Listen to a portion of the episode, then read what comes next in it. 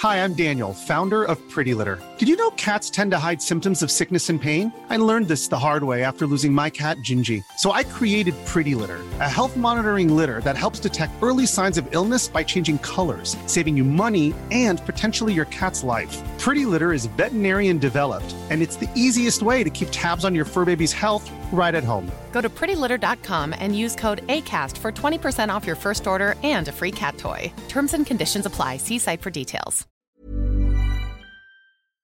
Comment est-ce qu'on recrute? Euh, Parce que c'est important de ne pas se planter dans un recrutement car ça peut coûter très très cher à une entreprise. Alors, comment est-ce qu'on fait? Quel profil est-ce qu'on cherche? Est-ce qu'ils sont déjà tous dans le mouvement DevOps? Puisque là, tu es sur Radio DevOps, un podcast qui parle de DevOps. Et euh, quelles questions on, on pose en entretien? Quels sont nos retours d'expérience et nos tips? C'est ce dont on va discuter dans ce 22e épisode déjà du podcast Radio DevOps. Bienvenue sur Radio DevOps, la balado-diffusion des compagnons du DevOps. Si c'est la première fois que tu nous écoutes, abonne-toi pour ne pas rater les futurs épisodes. C'est parti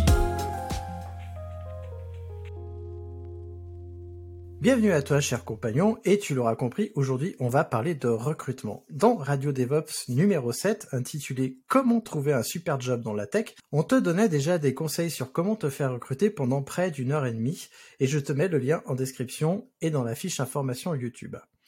Mais aujourd'hui, c'est peut-être toi qui recrutes. Euh, peut-être que tu es novice dans le recrutement, ou que tu ne sais pas comment t'y prendre, ou alors tu veux juste savoir comment est-ce que les autres font eh ben, tu es au bon endroit parce que on va discuter et échanger avec mes collègues aujourd'hui. On va te partager euh, nos tips et nos bonnes pratiques. Avant, avant d'entrer dans le vif du sujet, il est temps pour moi de, de t'encourager à t'abonner euh, sur la chaîne YouTube ou euh, au podcast si tu es sur une application de podcast parce que tu seras notifié de la sortie des épisodes, y compris les épisodes un peu surprises que je peux sortir de temps en temps. Et pour parler avec moi de recrutement, j'ai deux habitués du podcast. Bonsoir René. Bonsoir. Et bonsoir Erwan. Bonsoir. Et avant qu'on rentre dans le vif du sujet pour notre auditeur ou notre éditrice qui nous écoute, est-ce que euh, vous pouvez me dire chacun d'entre vous la date à peu près à laquelle vous avez fait votre premier recrutement et combien de personnes vous avez recruté avant qu'on s'étende vraiment de fond en comble. Et pour commencer, je vais donner l'exemple. Alors moi, j'ai fait mon premier recrutement il y a trois ans et demi avec mon premier alternant. Et euh, depuis, je n'ai recruté que des profils juniors ou en reconversion et pas de profil euh, euh senior ou, euh, ou confirmé. Et j'ai recruté à ce jour 10 personnes, que ce soit en stage ou en alternance. Et je vais laisser la parole à René pour nous dire un petit peu, lui, quel est son, 1, 2, 3, son, expérience là-dessus. Alors, en ce qui me concerne, je pense que j'ai participé à des recrutements, euh, ça doit faire bien depuis 10 ans, en fait. Alors, c'est pas tout le temps, hein, ça a été sporadique suivant euh, les endroits où j'étais. Euh, mais oui, je pense que les premiers recrutements, c'est il y a une dizaine d'années. et après, différents types de recrutement. Peut-être qu'on en reparlera un peu plus loin dans le, dans le podcast, mais soit pour des embauches, soit pour euh, des fois des freelances.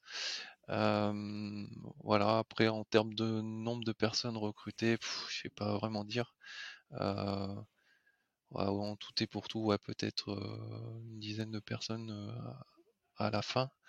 mais par contre, j'ai vu quand même pas mal de, de candidats surtout dans mes, dans les quatre dernières années, euh, ça a été un peu plus fréquent que ce que j'ai fait avant. Ouais, j'ai vu plus que 10 candidats quand même. Et Erwan, de ton côté euh, bah, un peu comme René, je pense que j'ai commencé à être impliqué dans des process de recrutement il y a à peu près 10 ans. Euh, les, et les process, c'était aussi bien des stagiaires, des juniors que, euh, que, que, des pairs ou même euh, euh, mon futur chef.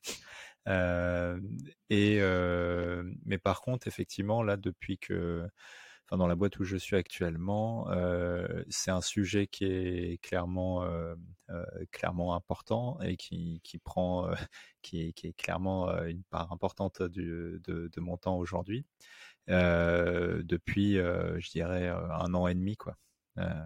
Donc, donc voilà. Et par contre, je saurais pas te dire combien de personnes j'ai recruté, mais en tout cas pour la boîte où je suis actuellement, j'ai recruté deux personnes. Eh bien, merci. Et on va commencer à rentrer dans le vif du sujet. Et le vif du sujet, c'est bah, avant le recrutement, par où on commence, qu'est-ce qu'on fait, comment est-ce qu'on prépare ce recrutement-là? Et moi, je, en fait, avec Thomas, qui est mon associé, ce qu'on fait, c'est que nous, on prépare le besoin, on identifie le besoin et la mission qu'on veut donner. Là, actuellement, on, est, euh, si on parle de recrutement long, c'est les alternances, et les recrutements courts, c'est les stages. Les stages, c'est plus facile parce que c'est borné, mais les alternances aussi, il faut lister en gros les missions et, les besoins euh, qu'on a à remplir par la personne qu'on veut recruter. Et de votre côté, comment est-ce que vous balisez ça un petit peu, euh, le recrutement? Je vais, je vais balancer le micro à Erwan, tiens. Le, bah, effectivement, le, définir le scope euh, d'intervention euh, qu'on imagine donc pour ce recrutement, c'est quand même primordial. Euh, et que tant que c'est pas clair pour les personnes qui recrutent, je pense que ça vaut pas le coup de, de publier une annonce ou de se lancer à, à, commencer à rencontrer des gens. On va faire perdre du temps à, tout le monde. Et, et, je pense que dans nos métiers, enfin dans les métiers dits, alors je vais mettre des gros guillemets, DevOps c'est d'autant plus important que les types de profils peuvent être très très différents et que je vais schématiser l'idée, mais en gros, comme il y a, y a, des gens qui vont être plus côté dev et des gens qui vont être plus côté, on va dire, sysadmin, sysadmin, système, etc. Bah, le, le, le, fait de bien, de bien scoper le, le, type de profil qu'on attend, le type de, mission, donc avec ce que tu, ce que tu disais juste avant, bah, est, primordial parce que ça va vous permettre justement de, de bah, déjà de savoir un peu vers vers quoi vous vous dirigez en termes de, profil que, que, vous aimeriez. Et, et si parce que encore une fois si c'est pas clair pour vous de, de, savoir répondre à ce genre de questions c'est clair c'est sûr que pour les personnes qui vont postuler après chez vous bah, ça le sera encore moins et donc, du coup, vous allez probablement perdre beaucoup de temps avec, avec des gens qui vont postuler et qui seront pas forcément idoines à, ce que vous, vous avez en tête. Quoi.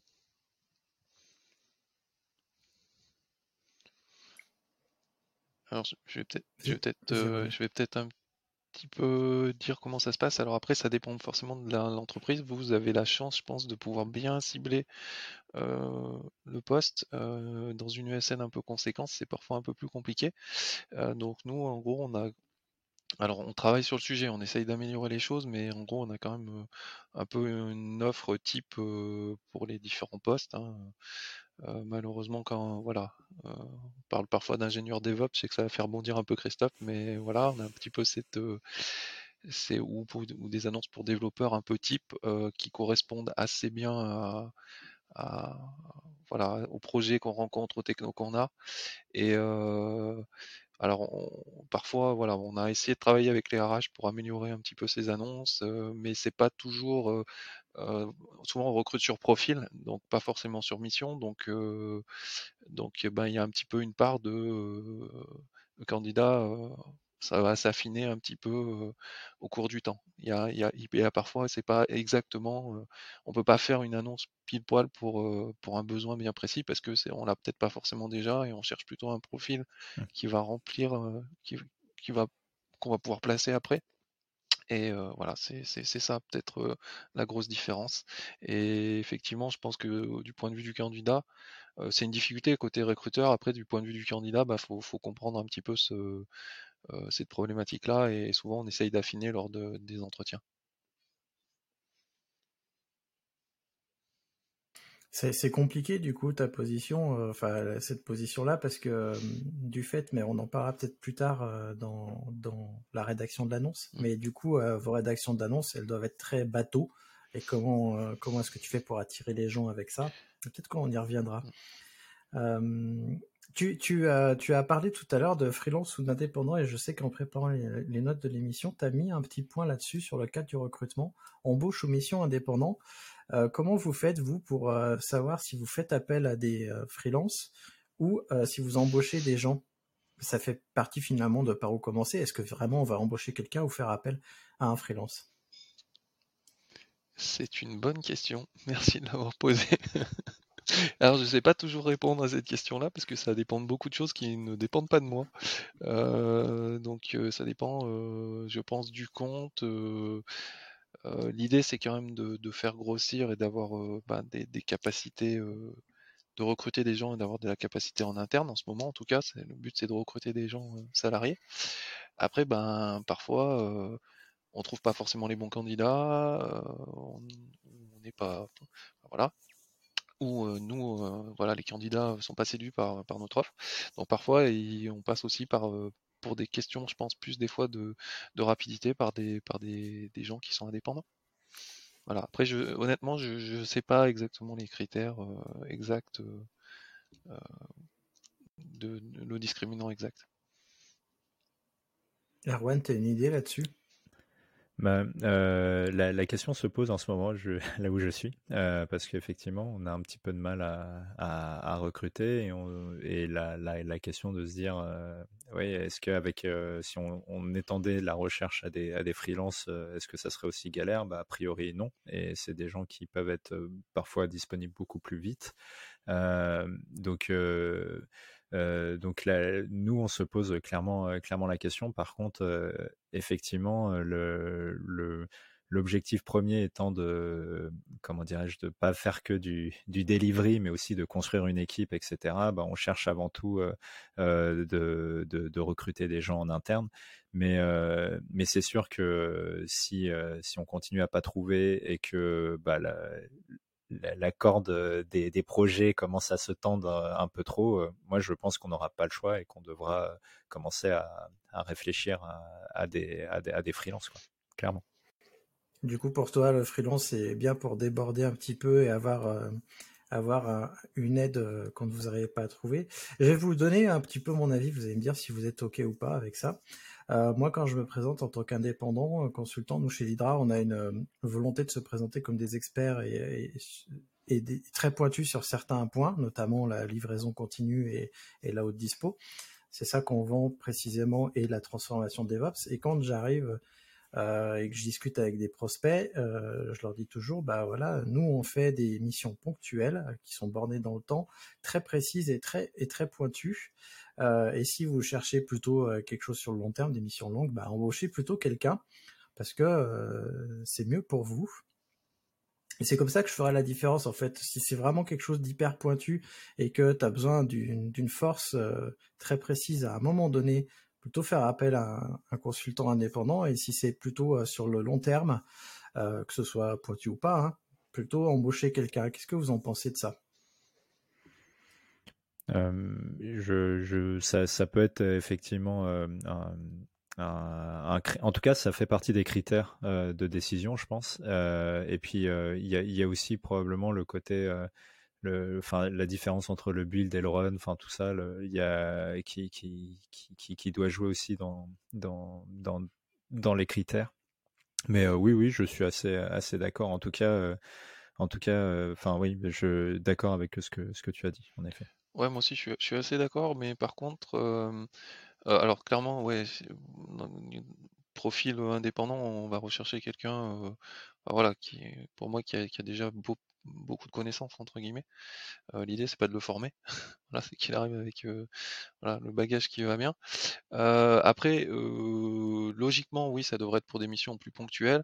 Après, on a quand même je vois sur certains de nos projets, on a des gens qui sont qui sont co-traitants ou, ou, indépendants et qui sont là depuis quand même pas mal de temps. alors la loi de toute façon oblige à un moment à, à ce que ça se, ça s'arrête, j'imagine. mais pour certains, ben, ils sont, sont quand même relativement clés sur certains projets et, et donc c'est pas des missions ultra courtes, pour sûr. Ouais, je voudrais pas rentrer dans le délit de marchandage ici, mais en fait, euh, ce que je voulais dire, c'est que clairement pour moi, euh, je me différencie, en tout cas les consultants de l'Hydra se différencient des SS2I qui peuvent être aussi susceptibles de répondre en tant que prestataire euh, par rapport au niveau technique et au niveau d'expertise qu'on peut avoir par rapport aux SS2I qui vendent des batteries de développeurs, des batteries d'ops pas chères. C'est plutôt l'image d'épinal qu'on a et les indépendants qui sont pointus. Mais on n'est pas là pour parler d'indépendance, on est là pour parler de recrutement.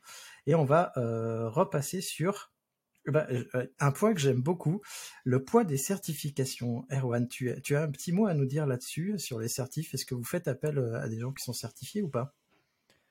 Ouais, alors je, je, je, sais que quand, quand on avait parlé dans le podcast donc, que tu évoquais en intro, on, avait évoqué le, le, sujet des certifications, à quel point c'était important, etc.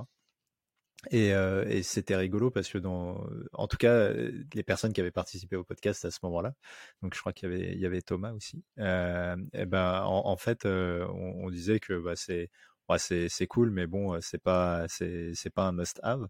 Euh, moi, moi je, dois avouer que dans les gens que je recrute, c'est des, je fais pas trop la différence entre les gens qui, ont les certifs ou, pas.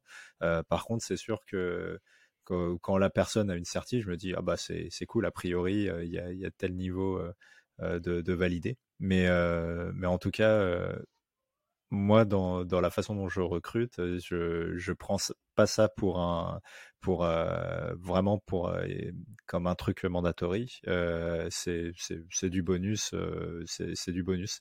Et, et, et, toi, René, t'en, penses quoi? Ah bah moi, c'est exactement comme toi. ça reste un plus, je pense. effectivement, quand on voit des certifs sur sur sur un CV, bah, c'est ouais, vrai qu'on se dit bah, le candidat sur ce point-là, il doit être euh, quand même vraiment, vraiment fort. Quoi. Euh, mais euh, effectivement, c'est pas forcément le, le, le, premier critère que je vais regarder, ça c'est sûr. après, je me méfierais même d'un CV où il y a beaucoup, beaucoup de certifications. Euh, je pense que l'expérience après, euh, je vais plus valoriser si la personne euh, a fait par exemple de la production, enfin sur un poste de delivery bien sûr. je pense que je vais plutôt regarder ce qu'il a, ce qu'il a fait en termes de delivery et de production que, que, les, que les certifications. Après, ça rentre en ligne de compte, mais, mais voilà, pas un critère premier pour moi en tout cas. Peut-être à tort. Hein. Bah, je suis assez d'accord avec toi. Alors bon, moi je suis pas du tout euh, pro euh, certification, vous le savez. Hein, je suis pas, je, suis pas un adepte de la certif, mais un profil qui a beaucoup de certifications, ça, j'aime pas le terme profil en plus. Faut, faut que je vous le dise. Une personne qui a beaucoup de certifications, ça pourrait vouloir dire qu'elle fait la chasse aux certifs et que du coup, euh, il lui manque l'expérience. Alors certes, elle a des connaissances euh, théoriques en principe, mais l'expérience, quid de l'expérience? Je sais que les certifs, pour le coup, ça peut aider certaines boîtes à recruter, mais comme on n'a pas de représentants de ces boîtes-là, je pense, je pense à des grosses boîtes, euh, on peut pas trop en parler. Moi, titre personnel, les certifs, je m'en balance. Voilà. Euh, et ben justement, moi je fais plus attention aux soft skills.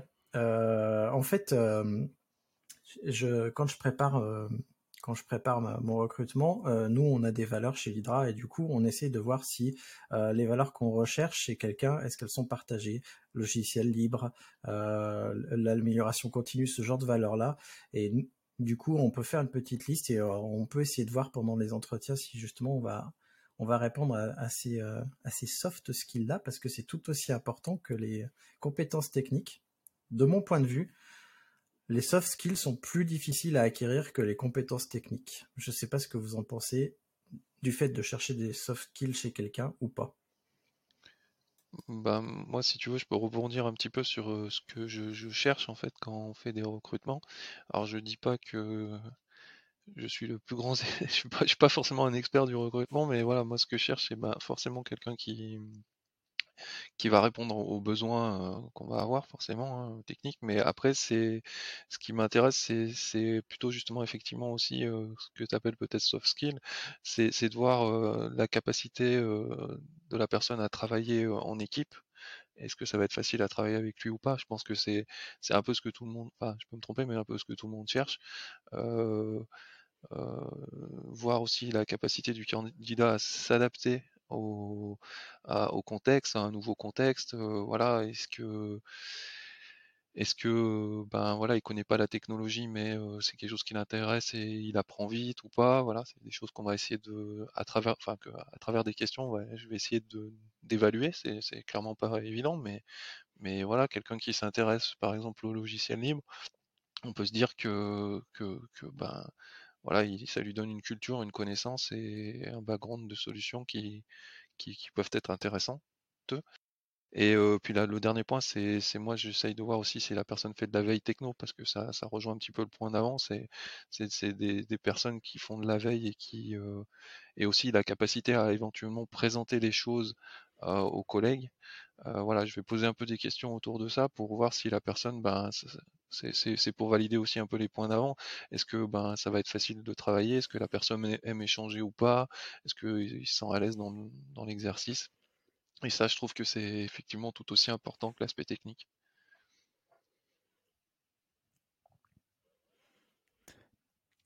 Bah, moi, je, j'ai rien à rajouter parce que c'est effectivement c'est ça. Hein, on est les les, les, personnes qu'on cherche à, enfin qu'on cherche pour, pour pour les équipes, bah, c'est effectivement c'est des gens qui, qui qui doivent répondre aux requis techniques du, du poste, mais c'est aussi et avant tout des gens avec qui on se projette de travailler. Donc du coup, euh, les, euh, tout ce qui n'est pas technique mais qui, euh, qui, qui, qui, fait le quotidien du, du, job, bah, ça, ça, c'est au moins aussi important en effet. donc ça va effectivement des, valeurs que l'équipe, la boîte a au à, je sais pas des, choses de communication, de, comportement, de, mise en situation, etc par exemple quelqu'un qui overstress, euh, euh, euh, qui overstress, qui est très très bon techniquement, mais qui overstress, bah on va peut-être pas le mettre sur une infrastructure à haute disponibilité où le, moindre flap fait perdre des millions parce que la personne va, va pas être à l'aise non plus et va finir en burn-out. Donc, enfin, c'est c'est vraiment des, des points comme ça aussi qu'il faut arriver à à, évaluer pour le poste et donc à essayer de retrouver euh, chez les personnes qui, euh, qui, qui, postulent. Justement, tu parles de requis et prérequis. Euh, peut-être qu'on peut rentrer dans la phase des prérequis. Est-ce que vous faites, vous, une liste de prérequis que la candidate ou le candidat doit absolument avoir pour rentrer? Est-ce que vous partagez la stack technique avec eux et est-ce que la stack technique fait partie des prérequis? C'est euh, ce que je vous propose qu'on explore dans cette petite partie-là. Est-ce que vous publiez la stack technique dans vos offres d'emploi? Oui. Oui. on publie euh, la, effectivement. Enfin, pour nous, c'est facile puisque euh, justement, enfin, c'est le projet de la boîte. Donc, on, va parler de des, cloud providers, des outils qu'on utilise au quotidien. Euh, donc pour la partie DevOps, euh, on va dire qu'on fait, euh, je sais pas, du Ansible, du Terraform, du Jenkins, que notre code il est sur GitHub, ce, genre de choses. Et par contre, est-ce que c'est un prérequis de cocher toutes ces cases quand on postule chez nous? Non. Et je pense que, sauf pour des cas d'expertise très pointus qui sont recherchés, globalement, les, les, boîtes présentent la stack juste pour que les gens s'y projettent et, se fassent une idée plutôt que euh, pour se dire euh, faut absolument tout checker pour pouvoir postuler. Enfin, en tout cas, chez nous, c'est comme ça. Bah, un peu pareil en fait. Hein. Je pense que oui, nous, alors comme je le disais, euh, souvent on est un peu sur des annonces parfois un peu génériques, donc on mentionne ce qui est le plus couramment utilisé par nos clients. Donc souvent on va retrouver Ansible, effectivement Jenkins, GitLab, etc. Voilà, mais oui, je pense que l'idée c'est effectivement plus de montrer le panel qui peut euh, de technologies que, le candidat va pouvoir rencontrer. Euh, après, c'est possible qu'il se retrouve chez un client où la, technologie n'est pas forcément listée, ou puis ça bouge tellement vite, donc euh, ouais, c'est compliqué après donc de mettre des prérequis. Après, justement, l'idée c'est plus de creuser ce, dont on parlait avant et de voir la capacité d'adaptation. Euh, voilà, quelqu'un qui a fait du Jenkins, euh, qui, maîtrise bien Jenkins, je pense qu'il peut s'adapter à du, à du GitLab CI euh, sans trop de soucis, s'il a envie. Oui, c'est des compétences qui s'apprennent. Euh, moi, je suis en train de regarder la dernière offre que j'ai écrite. On, publie la stack technique, euh, mais large, et euh, c'est pas des compétences qui sont des prérequis pour nous, parce que tout s'apprend. sauf la dernière offre de l'alternance qu'on a publiée. si la personne ne connaît pas Linux, à mon avis, c'est même pas la peine. Enfin, moi, j'ai éliminé toutes les personnes qui connaissaient pas Linux parce que c'est un truc que j'ai pas envie d'apprendre aux gens on recrute un bac plus 4, bac plus 5, on va pas lui apprendre à utiliser Linux à ce niveau-là. Bien que il y a des gens qui connaissent pas, mais du coup, en effet, il peut y avoir des prérequis techniques qu'on évacue, mais le fait de ne pas connaître en cible ou autre, c'est pas gênant. Et justement, puisqu'on parle d'annonces et de prérequis, euh, alors moi j'ai écrit une annonce récemment, mais est-ce que Erwan, tu as déjà écrit une annonce, une offre d'emploi en fait? Ou une fiche de poste euh, oui, oui, plus, euh, plusieurs, et puis même là, la, dernière que, pour le poste qui est ouvert chez nous, euh, elle est, enfin c'est moi qui l'ai rédigée. Par contre, elle a été, enfin elle a été review et, comment dirais-je, challengée, je dirais, par différentes personnes dans, dans la boîte. Mais en tout cas, le, et je pense que c'est un truc assez sain, c'est que les, euh, les, que ce soit la rédaction de l'annonce ou euh, le process du recrutement, je pense que c'est bien que ce soit les gens qui, qui soit font, font le métier ou soit font partie de l'équipe qui, qui s'en occupent. Quoi. Parce que c'est, ça, ça, sera, à mon avis, euh, le plus, le plus euh, le, plus pertinent pour euh, les personnes qui euh, qui, qui, qui postulent. En, vrai, on, je pense qu'on le voit assez vite les annonces un petit peu random qui sont rédigées par des gens qui qui font pas trop le métier quoi. Donc donc en tout cas chez nous oui, on est aidé mais c'est c'est nous qui les écrivons. Ah, justement, j'allais te demander si c'est pas trop dur d'écrire une annonce qui n'est ah bah, pas random justement. Ouais, ouais, c'est, pas facile. Alors, ça, se trouve, je, je, dis tout ça et vous allez, si vous lisez l'annonce en question, vous allez dire, oh, c'est vraiment nul. qui, qui, quel est le boulet qui a écrit ça? Mais, euh, mais euh, non, non, c'est, oui, c'est pas, c'est pas évident. Mais après, euh, avec les, les, les reviews des uns des autres, franchement, moi, je trouve, moi, l'annonce, quand je la vois, je me dis, ouais, bah, j'aurais pu postuler à ça, donc je me dis que c'est pas si mal. Après, euh, c'est clairement pas le truc parfait, et j'en suis conscient. Effectivement, c'est quand même pas évident de, faire un truc qui soit original, mais pas non plus qui montre qu'on est que c'est n'importe quoi, et qui soit exhaustif, mais sans vouloir fermer non plus trop de, parce que en fait, le but du jeu, c'est de donner envie et de pas fermer trop de portes non plus pour pas que pour pas que les gens en lisant l'annonce se disent bah en fait je, vais dire n'importe quoi mais ah j'ai jamais fait de Terraform c'est je postule pas en fait Terraform ça s'apprend je pense qu'on l'a déjà déjà dit et, et il faut pas que ça ça soit ça soit un point un, point bloquant. Et c'est vrai que c'est pas toujours évident de, de savoir bien rédiger ça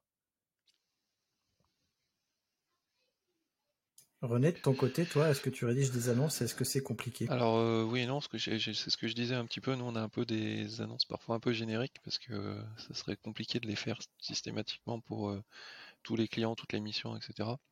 Après, oui, j'ai aidé des personnes au niveau RH. C'est un exercice qu'on m'a demandé d'essayer d'améliorer l'annonce et de les rendre plus pertinentes. Voilà. Après, euh, pour une grosse ESN, bah, c'est pas toujours euh, voilà si, si simple que ça. Je pense que c'est difficile d'avoir euh, vraiment l'annonce pile poil pour le, poste, la mission qui va bien. C'est difficile. Moi, je vous mettrai le lien de la dernière annonce que j'ai rédigée. Si vous êtes OK pour en partager aussi, on les mettra dans les notes de l'épisode. moi, je trouve que c'est un exercice difficile, mais en même temps parce que j'aime pas rédiger les annonces bateau. Donc du coup, je regarde ce que font les autres et puis je me dis, mais en fait, je veux pas ça, donc je jette tout et puis j'écris, euh, j'écris l'annonce comme comme je le sens. Euh, et du coup, j'essaye de, en fait, j'écris une annonce comme si je parlais à la personne que j'ai envie de recruter. Je l'imagine et je me dis, elle doit être comme ça, donc faut que je lui parle comme ça. Faut que je lui dise ces mots-là. Euh, oui, je sais, c'est très très sentimental. Bon, on va y venir justement au, au sentiment à la fin du podcast parce que mine de rien, c'est pas c'est pas si anodin que ça les sentiments dans, dans un recrutement. Et est-ce que vous mettez le salaire dans l'annonce ou pas? Alors, je peux répondre. Nous, nous, y a, euh. pardon. Euh, nous, il n'y a pas le salaire dans, dans l'annonce souvent, et je pense que c'est pas forcément une bonne chose. moi, je pense que ça serait bien de mettre une fourchette, parce qu'au moins, ça te permet rapidement de faire un premier filtre côté candidat. Enfin, voilà, je pense que les candidats qui, pour qui la fourchette ne convient pas, ben, vont pas postuler. Et on peut rapidement se. Enfin, pour moi, voilà, ça, permet de ne pas perdre de temps. Et, et auquel cas, si la fourchette elle est trop basse, ben, il n'y aura pas de candidat.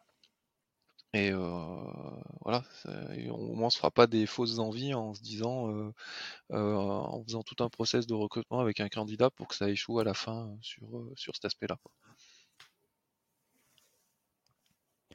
Ouais, le, de mon côté, je, quand je vois marqué salaire dans l'annonce, bah, j'ai envie de dire oui, ça me paraît important parce que c'est souvent un des, un des premiers critères qui fait que tu postules, tu postules pas ou tu acceptes ou non. Euh, donc, euh, parce que les, sous, ça fait pas tout, mais c'est important. Et, euh, quand j'ai dit ça, j'ai regardé notre annonce et j'ai avait pas la fourchette. Donc, je pense que on n'est pas des bons élèves là-dessus.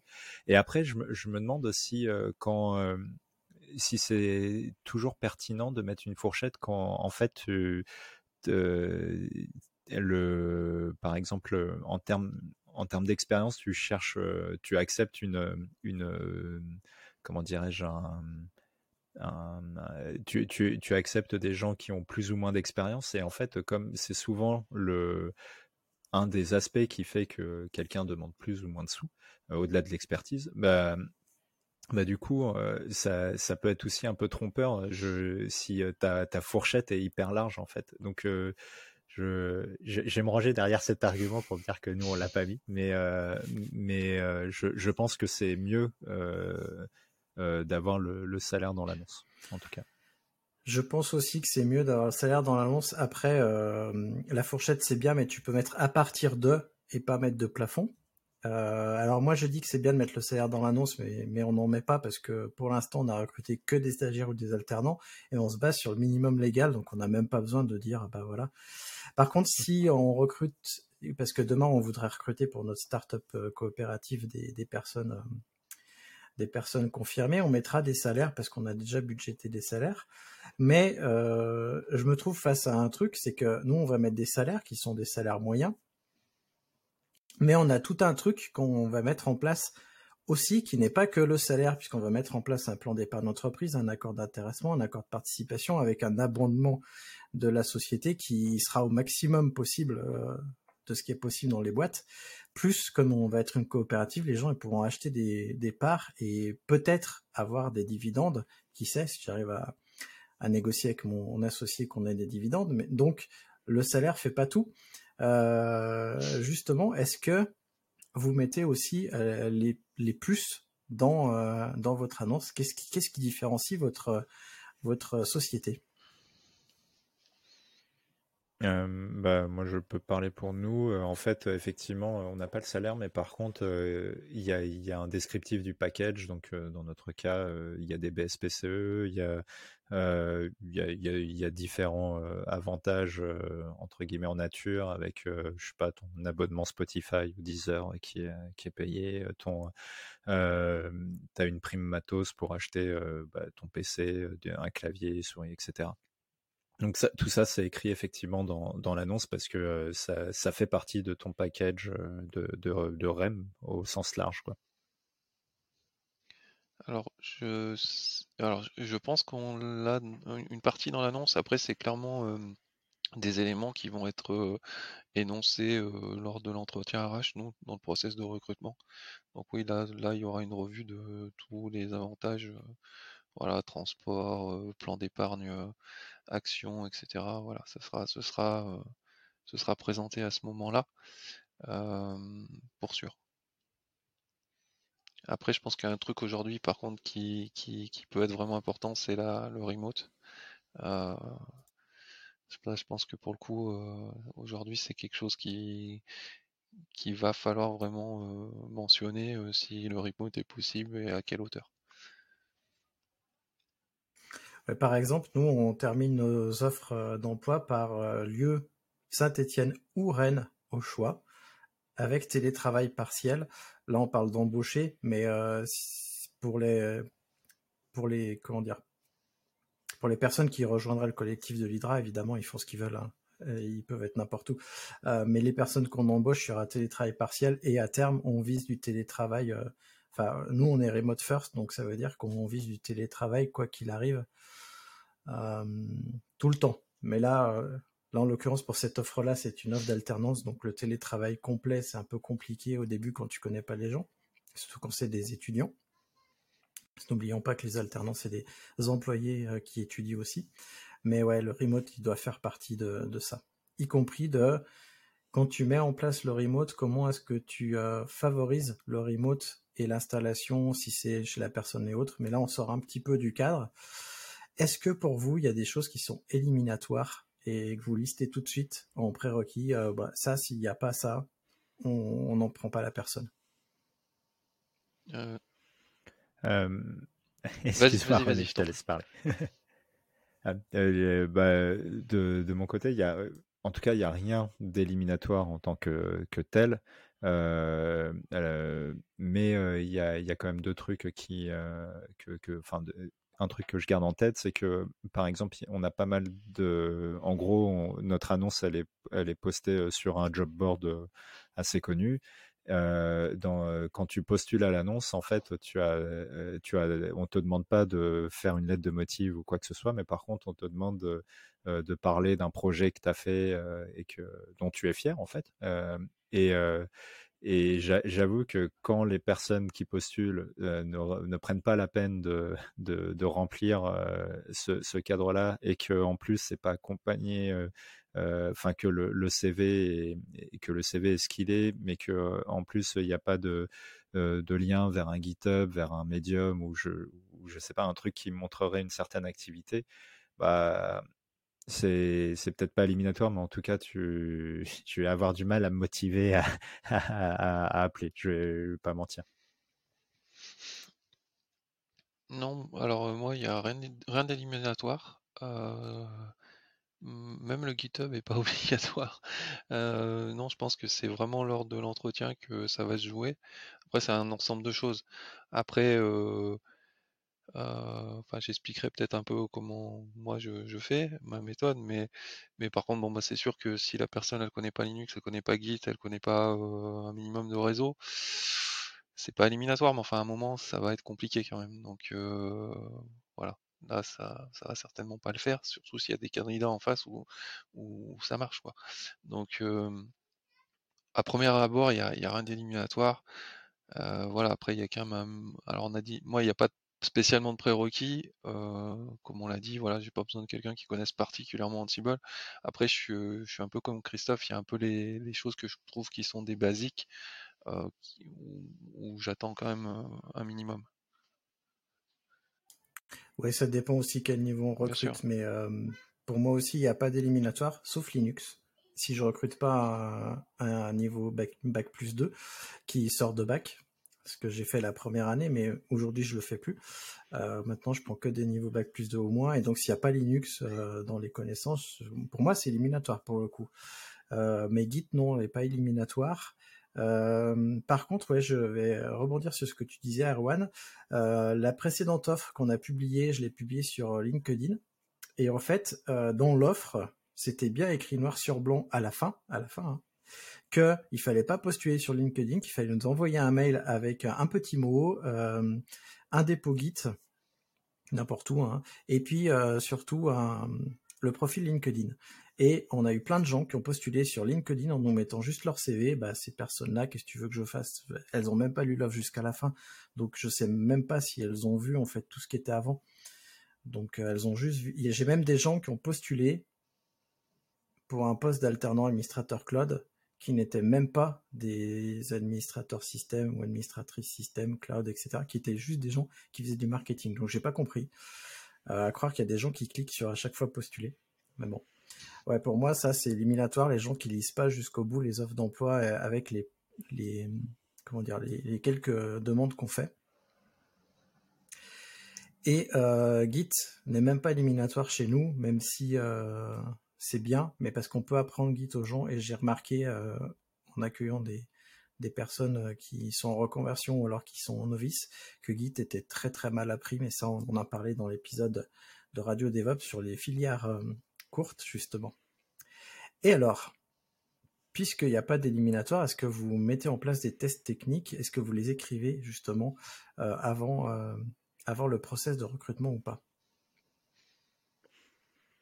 De notre côté, non, on a on a un test, euh, enfin, on, a un entretien technique euh, où on va discuter euh, justement de problématiques techniques un peu ouvertes et, l'idée est de voir comment la personne réfléchit à des problèmes d'archi, à des problèmes d'orga, de code, etc.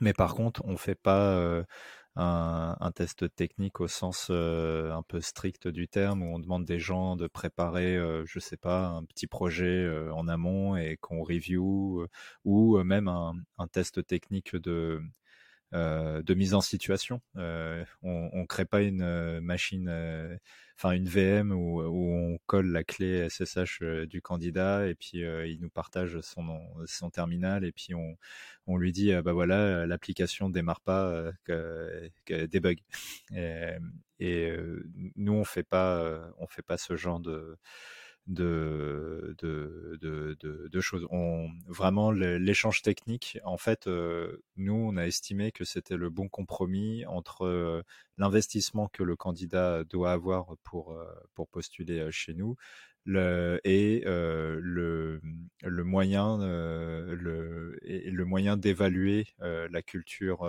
G du, du, candidat et, et sa partie sa partie réflexion, archi, etc. Quoi. nous non plus, il n'y a pas de test technique, en tout cas pour les postes côté, on va dire, admin 6, DevOps, etc.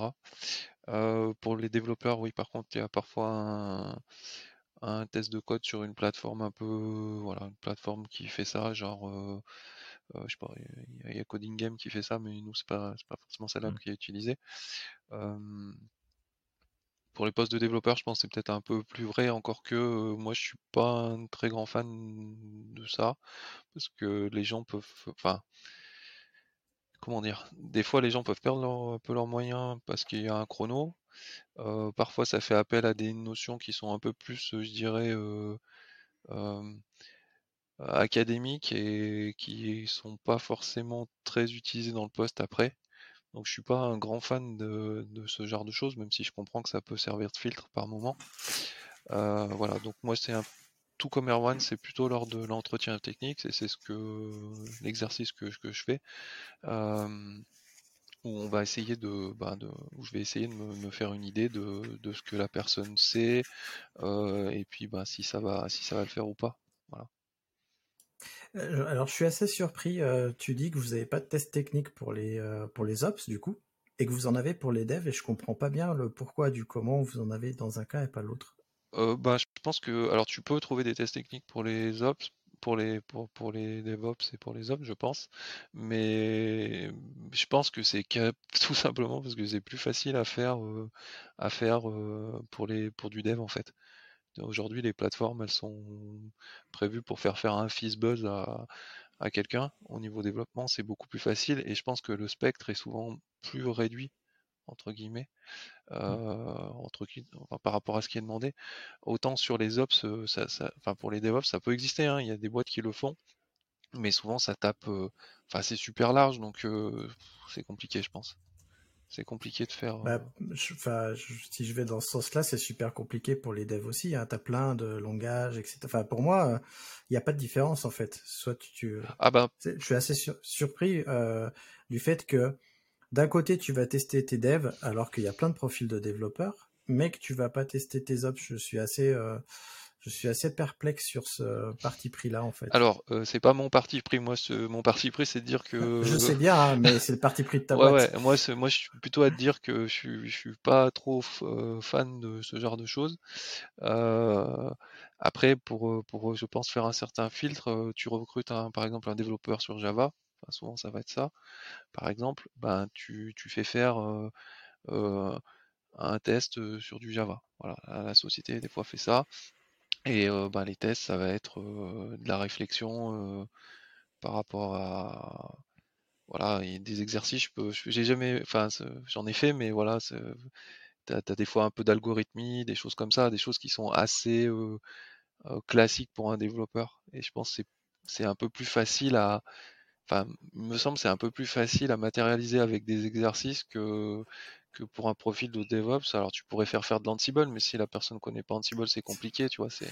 Ben, écoute, c'est exactement ce que j'allais te dire parce que tu me dis, tu vas recruter un développeur euh, Java, donc tu lui fais faire un exercice Java. Ben, tu vas recruter un, quelqu'un qui fait de l'administration système avec du provisioning en cible parce que c'est ce qu'il va faire. Tu lui fais faire un test en cible. Si c'est un administrateur cloud qui va utiliser Terraform, tu lui fais faire du Terraform. Tu vois ce que je veux dire? C'est que du coup, euh, si tu recrutes euh, un développeur Java, tu vas pas donner un exercice Java à un développeur Python, tu vois. Ouais, ouais, non, je suis, d'accord, c'est peut-être un peu paradoxal, mais, mais en tout cas, c'est ce qui se pratique, quoi. Je, ouais, ouais, mais je, trouve ça assez paradoxal. Euh, nous non plus, on n'a pas de test technique. Euh, on a un entretien technique, comme disait Erwan, mais on n'a pas de test technique. Du coup, je vais vous partager une anecdote euh, de Mathieu, qui, qui n'est pas là avec nous, mais qui nous a envoyé une anecdote. Lui, en tant que recruté, ça lui est arrivé justement d'arrêter carrément un process de recrutement euh, en tant que personne recrutée parce que il y avait un test technique et, et donc ce test technique là il avait un contexte particulier. Donc en fait après le premier entretien qui avait duré 30 minutes on lui a demandé de faire un test à la maison qui était estimé à plus de 12 heures. Donc déjà, vas-y, prends le test. Euh, il devait, pendant ce test technique-là, coder une application en Python avec un formulaire HTML pour faire du CRUD, packager l'application, déployer dans un cube managé avec Terraform cette application-là, puis déployer euh, l'application. Ah non, il devait déployer le cube manager avec Terraform, puis déployer l'application sur le cube manager avec M par exemple, puis déployer de manière automatiquement, il n'avait pas le droit de tricher avec une offre SaaS ou quoi que ce soit, un cluster PostgreSQL, nœud plus master plus réplication, en configurant le tout, et enfin brancher l'application sur PostgreSQL. Donc pour moi là, ça va plus loin qu'un test technique, c'est carrément du travail. Euh, pratiquement. Et là, c'est là où justement je fais une petite alerte sur attention, les tests techniques, ça doit pas être du boulot. Euh, c'est-à-dire que là, si la personne vous fournit tout ce code-là, vous avez carrément une, un code de tout pour déployer une application euh, aux petits oignons, et puis vous avez juste à changer votre application au milieu. Et puis attention à pas faire fuir les, les personnes parce que vous voulez recruter une personne, bon déjà, si vous en avez 10 devant vous, vous allez leur faire faire ça à tous les 10. Ils vont passer 120 heures collectivement à faire ça. Euh, est-ce que vous, vous allez passer, je ne sais pas combien d'heures vous passez à corriger ce genre de test technique-là, ou si c'est juste euh, pour afficher un Hello World, dans ce cas-là, vous regardez s'il y a le Hello World, mais dans ce cas-là, est-ce que vous êtes capable d'aller voir ce qu'il y a derrière? Attention à l'ampleur des tests quand vous faites des tests techniques. Je ne sais pas ce que vous en pensez de ça, mais pour moi, c'est rédhibitoire. Déjà, rien que penser à un test technique pareil, il euh, faut être un peu, faut être un peu rude. Hein. Ouais, moi je, je trouve que c'est c'est surtout que vu que ça a été estimé à 12 heures, je veux dire la couleur elle est directe euh, annoncée, c'est même pas il y a même pas de débat quoi. Moi j'ai un peu de mal à me dire que si je dois faire un test technique, si ça dure plus de deux heures, enfin que je dois le préparer chez moi, si ça dure plus de deux heures, j'ai du mal à, à, me motiver euh, parce que souvent vous n'avez pas qu'un seul process euh, en cours. Euh, donc si tous les process vous demandent un petit test technique, bah, et que ça prend 12 heures à chaque fois, c'est chaud. Non, moi ce que je trouve, les choses qui me marquent là-dedans, c'est que c'est, enfin, je sais pas si à quel point, à, quel point c'est le cas, mais si vraiment après une demi-heure de d'échange, donc et souvent le first call juste pour voir euh, l'alignement des attentes euh, du candidat et, de la boîte si c'est aligné. Bah, si après une demi-heure euh, on dit ok, bah, la prochaine étape c'est un petit un petit TP à faire chez toi de 12 heures, euh, bah, je, alors que tu as encore parlé à personne dans la boîte de tes de, de, gens avec qui tu, vas travailler au quotidien, etc. Je trouve que c'est un peu délicat. Et, quand bien même tu acceptes de faire ce truc-là, euh, de faire les 12 heures, etc. J'espère sincèrement que si si tu te plantes ou quoi que ce soit, on te fait un vrai feedback constructif pour comprendre les, les, points d'intérêt qui, qui, qui, qui, étaient attendus et qu'ils n'ont pas retrouvés dans le test pour, pour se dire qu'au moins ça sert à quelque chose et qu'on progresse. Et, j'ai du mal à croire que, que, que, tout le monde prenne un, temps assez, assez étendu pour faire ce genre de, de feedback qui, qui, qui, qui est tout à fait légitime quand on a passé autant de temps sur, sur, sur un test. Je sais pas ce que tu en penses, René. Bah, moi, ce que ça m'évoque, c'est déjà est-ce que le recruteur est capable de passer son propre test? Déjà pas gagné. Et puis après, faut, faut, faut, ouais, c'est du délire à un moment, quoi. Faut dire, on peut faire quand même. je pense qu'on peut se faire déjà une bonne idée avec allez, quelques entretiens techniques si vraiment il en faut plusieurs. et puis à un moment, il faut aussi pas se cacher qu'il y a une période d'essai. Donc à un moment, les recruteurs, je veux bien que ça coûte cher de se louper sur un recrutement, mais enfin, il y a aussi la période d'essai derrière pour si vraiment ça va pas, quoi. Donc ouais, là c'est too much, quoi. C'est too much. Tu, tu, fais bien de préciser qu'il y a une période d'essai parce qu'en plus, il me semble que si on recrute à certains niveaux, c'est des cadres. Et les cadres, tu as une période d'essai de 4 mois renouvelable une fois. Ça peut atteindre 8 mois, 8 euh, mois de période d'essai. Si tu pas été capable en 8 mois de tester euh, la personne que tu recrutes, euh, franchement, le test technique de 12 heures. En plus, les, les gens qu'on va recruter, ils sont souvent en poste ou comme, comme on disait, ils ont plusieurs plusieurs process de recrutement, qui va passer 12 heures alors qu'il est déjà en poste à un test technique Personne? Enfin, bon, bref. Euh, on va avancer un petit peu parce que je vois l'heure qui tourne. Une fois qu'on a écrit notre petite annonce, euh, qu'est-ce qu'on en fait? Est-ce qu'on la garde pour soi? Est-ce qu'on la publie quelque part? Est-ce que vous avez des bonnes, euh, des bonnes, comment dire, job boards à nous partager, des, des endroits où est-ce qu'on publie des annonces? Erwan, apparemment, tu as publié une annonce il n'y a pas si longtemps. comment tu as fait? Ouais, donc l'annonce, elle est publiée donc sur le job board qu'on utilise, qui est Welcome to the Jungle, et, et après ça a été relayé sur les différents réseaux où la boîte est, présente, donc principalement LinkedIn en effet. les, et, et, voilà, et c'est, je crois pas qu'on utilise d'autres d'autres vecteurs. Et puis après c'est le, on va dire le réseau, donc LinkedIn c'est la partie, on va dire, euh, corpo euh, de la boîte qui, qui a posté, posté, le truc. Et puis après, euh, le, on va dire, le réseau, le réseau When you're ready to pop the question, the last thing you want to do is second guess the ring. At BlueNile.com, you can design a one-of-a-kind ring with the ease and convenience of shopping online. Choose your diamond and setting. When you find the one, you'll get it delivered right to your door. Go to Bluenile.com and use promo code LISTEN to get $50 off your purchase of $500 or more. That's code LISTEN at Bluenile.com for $50 off your purchase. Bluenile.com code LISTEN. Planning for your next trip? Elevate your travel style with Quince. Quince has all the jet setting essentials you'll want for your next getaway, like European linen, premium luggage options, buttery soft Italian leather bags, and so much more and it's all priced at 50 to 80% less than similar brands. Plus, Quince only works with factories that use safe and ethical manufacturing practices. Pack your bags with high-quality essentials you'll be wearing for vacations to come with Quince. Go to quince.com slash trip for free shipping and 365-day returns. Donc, c'est euh, via, euh, via nous, nos posts à nous, euh, que ce soit sur Twitter ou, LinkedIn, ou même via le, forum des DevOps. mais, mais sinon, si, si, sinon, je, moi, comme si, si, si je cherche du taf, je regarderai sur LinkedIn ou Welcome to the Jungle. Je je je sais pas trop quelles sont les autres vraies bonnes alternatives. René, tu as une idée euh, Alors, Si t'as pas d'idée, moi j'annonce la couleur. Euh, bah, je vais te laisser la main parce que nous, effectivement, souvent c'est une partie dont je m'occupe pas spécialement. On a un service RH qui, qui, gère ça, donc euh, je sais pas exactement où ils postent, mais j'imagine les, ouais, les, plateformes les plus courantes. Quoi. Bah, nous, on poste aussi sur LinkedIn, pas Welcome to the Jungle. après, moi, je, je suis assez actif sur les réseaux sociaux, donc forcément, je publie aussi sur LinkedIn et Twitter. Euh, et nous, euh, en Rhône-Alpes, je pense que René, tu connais peut-être, on a Digital League qui est un cluster d'entreprises du numérique. Donc je fais passer sur le job board de Digital League.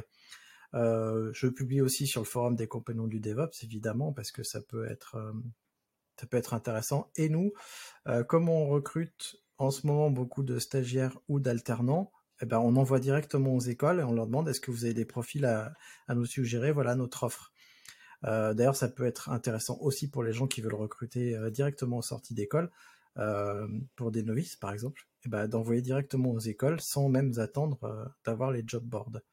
Après ça, je vois pas trop publier parce que et si et si prochainement je fais un recrutement, un vrai, un gros, je ferai une annonce sur ma chaîne YouTube évidemment. Mais là, c'est parce que j'ai une chaîne YouTube. Enfin, en gros, là où j'ai de l'audience, euh, je publierai. Je pense que vous, ce serait pareil si vous aviez un endroit où vous aviez une, audience, par exemple un blog ou quoi que ce soit, vous publieriez aussi dessus. Yes. Sur, sur le forum des compagnons du DevOps, bien sûr. Exactement. Oui, parce que ne l'oublions pas, on est presque 1000 euh, dessus, donc euh, il y a des juniors, des seniors, des, confirmés, donc il y a un peu tous les profils. Euh, même si c'est pas un job board, il y a une section pour annoncer les infos. Et on, Erwan, tu as abordé un petit peu le réseau et les recommandations, et je vais vous raconter une histoire, c'est comment j'ai recruté Luna en moins d'une semaine. Alors, il y a une semaine, grosso modo, et c'est ça, c'était lundi dernier, pas ce lundi, mais euh, le lundi, le lundi d'avant, il y a un membre de mon réseau Digital League, justement, que je connais bien, qui a euh, poussé un, un poste de, quelqu'un qui cherche un, stage, qui cherchait un stage euh, de six semaines, donc un, stage très court en communication, et en fait, euh, on cherchait pas un stagiaire ou une stagiaire à, l'époque, mais quand j'ai vu que c'était un stage en communication, que c'était un membre de mon réseau qui poussait ça et qu'apparemment il était assez, euh, enfin comment dire, il l'avait eu en stage deux fois et il la conseillait au réseau, je me suis dit bah tiens, je vais aller regarder ce qu'elle fait euh, cette personne. Et j'ai été regarder le profil de Luna, ce qu'elle cherchait et autres, et je me suis rappelé bah tiens, nous on va lancer l'offre commerciale de Frogit on doit faire un événement associé à ça, euh, c'est nous qui allons le faire. Est-ce que ça pourrait pas se transformer en stage? Donc on a réfléchi un petit peu. Enfin, j'ai réfléchi tout seul pendant le week-end. Je me suis dit bah ouais, ça pourrait faire un stage. J'ai lancé quatre petits points euh, comme ça. J'ai pris contact avec elle. J'ai fait un premier rendez-vous lundi soir. Après, j'ai appelé mon associé qui a fait un deuxième rendez-vous avec elle. Et vendredi, j'ai fait un dernier rendez-vous avec Luna et on l'a pris en stage. Elle arrive la semaine prochaine euh, pour un stage de six semaines. Et c'est parce que c'est quelqu'un de mon réseau que je connais euh, qui l'a recommandé que le recrutement a été aussi rapide aussi. Euh, mine de rien, faut pas faut pas négliger la recommandation parce que que nous, quand on recommande quelqu'un qui a bien travaillé avec nous ou que quelqu'un de notre réseau recommande, c'est c'est aussi ça facilite le recrutement, je trouve.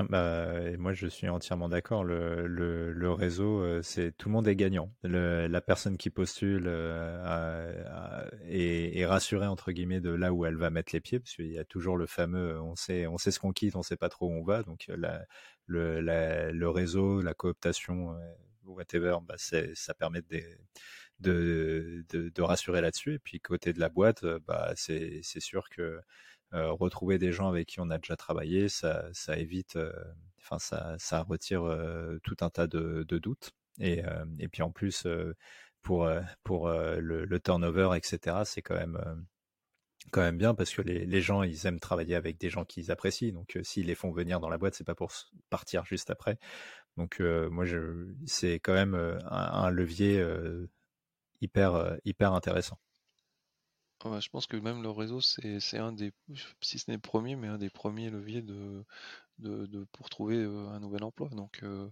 clairement pas à négliger. Et moi, dans la même, dans peu le même type d'idée, euh, récemment, j'ai vu un candidat et je connaissais, il se trouve que je connaissais son ancien chef. Donc, ben, alors, faut essayer de rester objectif, mais voilà, tu, on passe toujours un petit coup de fil pour savoir comment ça s'est passé avant et si, si c'était voilà, si c'est quelqu'un qui l'estime ou pas. Et, et voilà, donc clairement le réseau ça marche non plus ah, pas mal quoi. clairement pas à négliger. Ouais, ça marche plutôt très bien. Ben, maintenant qu'on a publié notre annonce, on va peut-être parler du parcours de recrutement parce que c'est le gros de l'émission et je vois que ça fait quand même 55 minutes qu'on parle, donc il va peut-être falloir qu'on aborde. Euh, comment est-ce que, à partir du premier entretien finalement jusqu'à moment où on l'embauche, comment vous faites? Alors moi, je vais commencer comme ça au moins j'aurais dit ce que j'ai à dire. Chez nous, en fait, quand on recrute quelqu'un, il y a euh, trois rendez-vous grosso modo, il y a trois rendez-vous. Euh, je parlerai pas des petits stages parce que voilà, mais il y a trois rendez-vous. D'abord, il y a un rendez-vous avec moi qui fait office de CTO. Euh, je suis plutôt euh, la personne technique, donc je discute avec la personne à, un long moment. Souvent, c'est une heure. Euh, si j'estime qu'on peut aller plus loin avec cette personne-là, c'est Thomas qui prend le relais, qui est lui un profil CEO. lui, pareil, il va discuter avec la personne. Si il donne son feu vert, a priori, on a deux feux verts et ben là, c'est le troisième rendez-vous. Et souvent, le troisième rendez-vous, ce que j'aime bien faire, c'est un rendez-vous physique avec, euh, donc c'est deux rendez-vous visio au début, un rendez-vous physique où la personne, elle commence par rencontrer l'équipe sans moi. C'est-à-dire qu'elle rencontre les autres, euh, les autres employés et euh, ils discutent ensemble pendant 10-15 minutes pour voir si déjà euh, le courant passe entre eux. Si les personnes qui sont déjà en poste avec nous bah, apprécient la personne et vice versa, et ça lui permet aussi de poser des questions sur comment ça se passe sans que le patron euh, ou, la patronne soit là. Euh, et c'est quelque chose que je trouve que j'ai jamais eu le plaisir de faire en tant que recruté, moi. et donc, je trouve que c'est dommage de pas le faire. Et après, une fois que ces personnes-là ont discuté, je finis, je finis où Thomas finit, si c'est un recrutement chez Thomas, euh, par discuter une petite trentaine de minutes avec la personne pour voir si euh, on l'embauche ou pas et s'il la convainc de venir avec nous parce que c'est déjà le troisième rendez-vous, donc euh, là c'est plutôt à nous de la convaincre. Et, et puis voilà. Et après, on est parti dans la paperasse administrative, on embauche la personne. voilà, grosso modo, chez nous, c'est comme ça que ça se passe. Et chez vous, alors, comment ça se passe? On va peut-être commencer par Erwan parce que je sais que René nous a expliqué le processus de recrutement et il va prendre un petit peu de temps. Toi, Erwan, comment ça se passe de ton côté? Euh, Alors, euh, nous, il y a souvent un first call qui est assez court, qui est entre 25 et 30 minutes, euh, qui est fait. ça m'arrive de les prendre, mais c'est souvent plutôt notre, soit notre, notre, comment dirais-je, pardon, quand, euh, quand les, les, profils sont bien identifiés et tout, c'est plutôt euh, le CTO euh, qui, qui, fait les first calls. Euh, ensuite, donc après, il y a l'entretien technique qui se fait avec euh, moi et, euh, et souvent un autre membre de l'équipe. donc on est deux. et c'est souvent le plus gros le, plus gros filtre à, partir de, de, de, cet entretien. Euh, le, le, first call limite déjà des gens, mais souvent euh, celui-ci c'est le plus, le plus bloquant. Et attends, si je peux me permettre, je peux te poser une question. Est-ce que vous n'avez pas peur d'être deux face à un candidat, que ça lui fasse perdre ses moyens? Bah, on n'a jamais trop eu le, le cas. Euh, enfin, en tout cas, c'est pas quelque chose qui est ressorti quand on a demandé aux gens comment ça s'était passé ou quoi que ce soit. Et, euh, et l'entretien, même si c'est un entretien technique, euh, enfin, on essaye de le dédramatiser euh, au maximum. Hein. On n'est pas là pour, tu vois, c'est comme une partie de l'entretien technique quand les personnes ont un GitHub ou quoi que ce soit, bah, on regarde et puis on pose des questions sur ce que les gens ont fait. Et mais c'est pas du jugement en fait, c'est juste bien sûr, je me doute qu'il y a des choses qui n'ont pas été touchées depuis longtemps et qui fonctionnent. On n'a pas forcément vocation à les améliorer ou quoi que ce soit. Mais bon, bref, tout ça pour dire que non, ça n'a pas été trop, euh, bloquant euh, de faire un test technique des fois à deux. Donc, euh, et, souvent, nous, ça nous permet aussi d'éviter des décalages de perception. Donc, voilà. Et si, le test technique est, passé, ensuite tu as un entretien avec avec le souvent c'est Charles le CEO donc de, de la boîte et si si c'est validé avec lui eh ben t'as as un team fit donc en fait tu rencontres d'autres personnes de, la boîte et, et, et, souvent et suite à ça bah l'idée c'est aussi de montrer aux candidats effectivement comme tu disais comment ça se passe comment sont les gens etc et de voir des gens autres que, que de l'équipe technique pour se faire une idée de, de, la boîte. Et normalement, si tout se passe bien, après ça, tu as, as, l'offre dans la foulée. Quoi. Ah, c'est cool que vous fassiez rencontrer les gens à l'équipe. Je trouve que c'est très rare en fait. Euh, ou alors ça se fait de plus en plus, mais en tout cas, quand moi j'ai été recruté, ça se faisait très peu. Allez René, à toi la parole.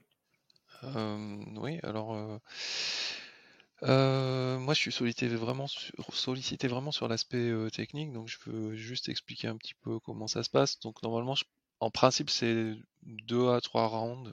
souvent, il y a un entretien technique.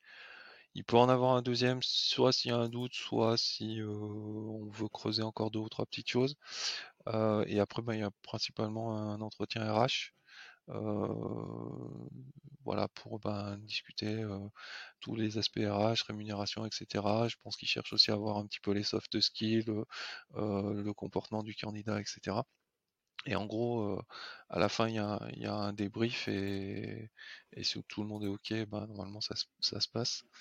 moi, ce que je peux expliquer un petit peu, c'est mmh, ce que j'essaye de faire à travers l'entretien technique, comment je l'aborde. Alors, je suis loin, comme je disais, je suis pas forcément un expert du recrutement, loin de là.